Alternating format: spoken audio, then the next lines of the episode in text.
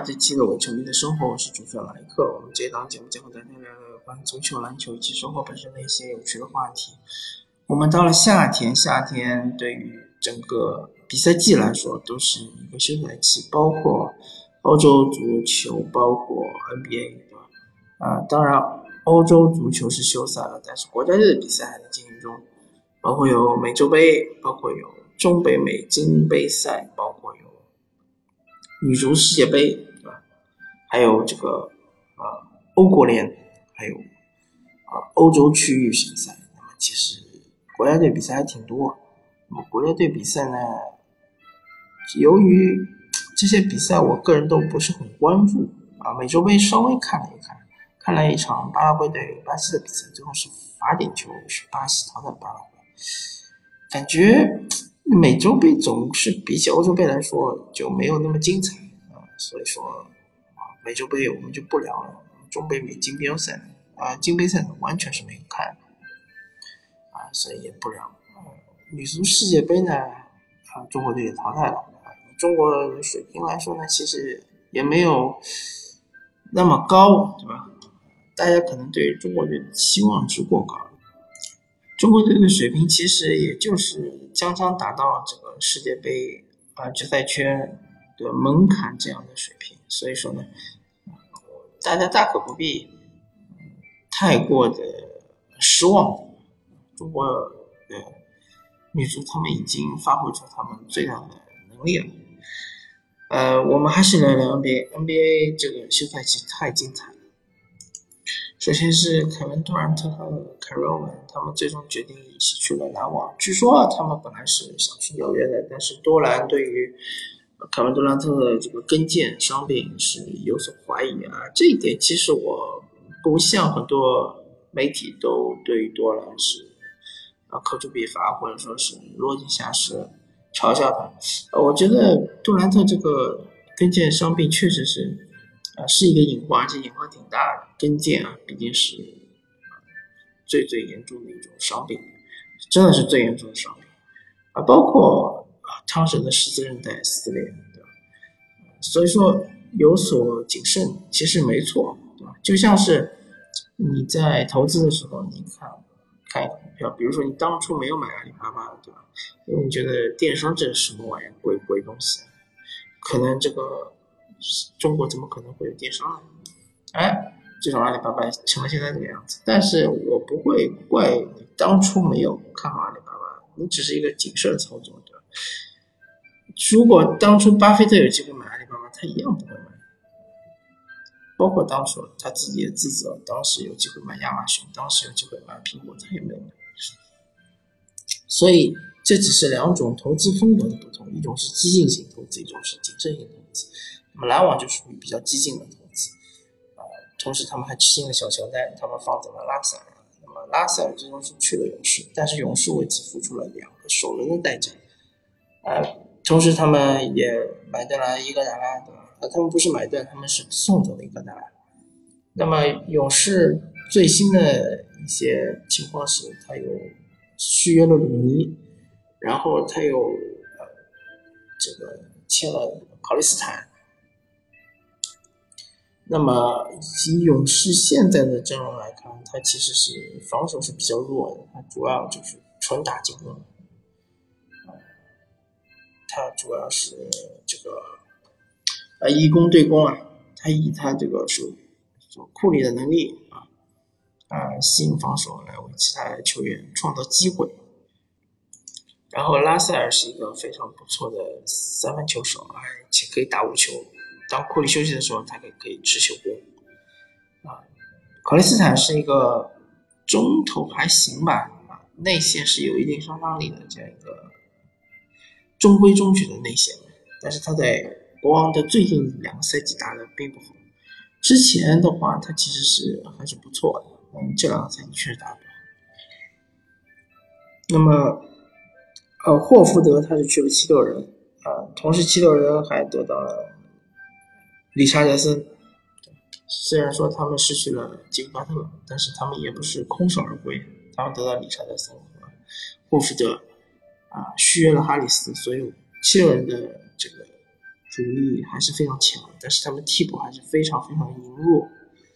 那么现在的风格和上个赛季区别就是，上个赛季他们是有硬接法的，是有一个啊，你给他十分钟，他就能翻天的金巴特，现在没了。那么他们这个进攻会受到非常大的抑制，但是他们的防守肯定是比之前更好，因为霍福德是一个防守非常好的球员啊。理查德森他当时在热火，对吧？热火是没有任何一个球员是防守不好的。所以，理查德森这个球员的防守也非常好。所以呢，七六人下个赛季还是放手一搏。那么，雄鹿呢？他们是放走了布罗格登，那也没办法，因为毕竟他不可能留下所有的人，不然的话，心情可能就要爆炸。啊，他们是留下了大洛佩斯，同时签来了小洛佩斯。啊，他们放走了米罗蒂奇，米罗蒂奇要回巴塞罗那，他不愿意再继续在 NBA 打了。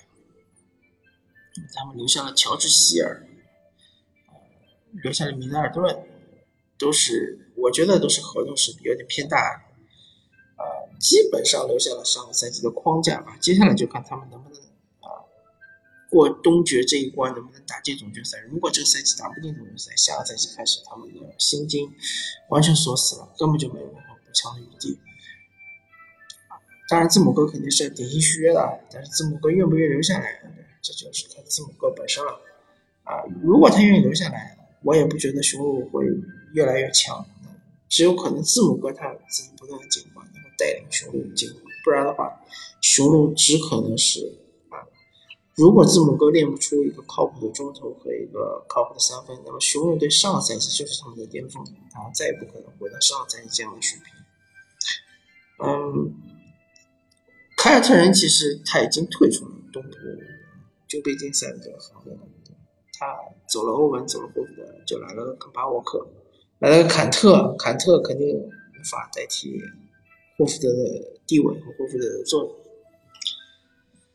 嗯，而且他们很有可能是留不下莫里斯，那么他们只能靠布朗啊，他们还走了罗齐尔，他们只能靠布朗，只能靠斯马特，只能靠这个呃呃。蓝兔啊啊，只能靠这几位相对来说比较年轻的队员来带领球队。我觉得他们在想进东决的机会也其实也不是很大。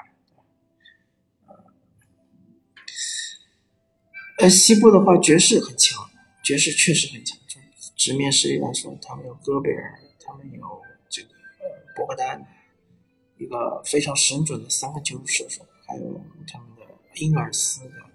还有这个呃麦康利，还有他们的年轻核心米切尔啊，这一套主力阵容是非常强。然后他们最近还底薪签了杰夫格林，是一个非常好用、非常好用的一个老将啊。上个赛季的三分球非常非常的准。那么下个赛季我们就要看爵士，首先他能不能保持他的防守的强悍性，其次他们的进攻是不是像想象中那样能够完全打出这个呃。化学反应，毕竟他们是换了一个核心，换了一个大脑，从原来的这个卢比奥换成了麦康利，啊，完全打法是不一样的两个球员。那么他们的整个进攻体系要完全重新打造，这个是有难度的。啊，总体来说的话，爵士是肯定是更强的。当然，伤病是不可控的，对吧？他们的戈贝尔也有伤病属性，他们麦康利也有伤病属性。米切尔呢没有伤，没有受过大伤，但是小伤还是有有一些的。英格尔斯啊，也相对来说年纪又比较大了，比较容易受伤。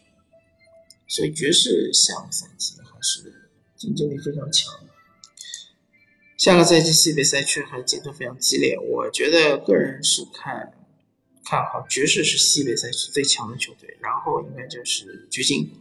然后就是雷霆，啊，相对来说，森林狼和相对来说波特兰开拓者比起内山三支球队呢，稍微弱了一点，因为他们并没有做很大的补强，而且他们的努尔基奇肯定要到全明星之后才能复出。那么最差的就是森林狼，对吧？除非他们的双状元下个赛季能够有蜕变，特别是维金斯能够有飞跃级的蜕变，不然的话，森林狼还是处于西北赛区垫底，甚至于整个西部赛区垫底的这样一个。下个赛区西部整体实力其实是和东部是有有点可以抗衡，但是西部最强的球队和东部最强球队差距是有点拉开了。除非卡哇伊来西部，不然的话，梦龙、呃，七六人包括雄鹿都是呃西部其他那些强队来说是非常难缠的对手，很难对付，很难很难。包括如果说啊，湖人的詹皇加上这个浓眉都是打不过的，都确实是打不过。好吧，那么我们这一期的我球迷的生活就和大家聊到这里，感谢大家收听，我们下期再见，拜拜。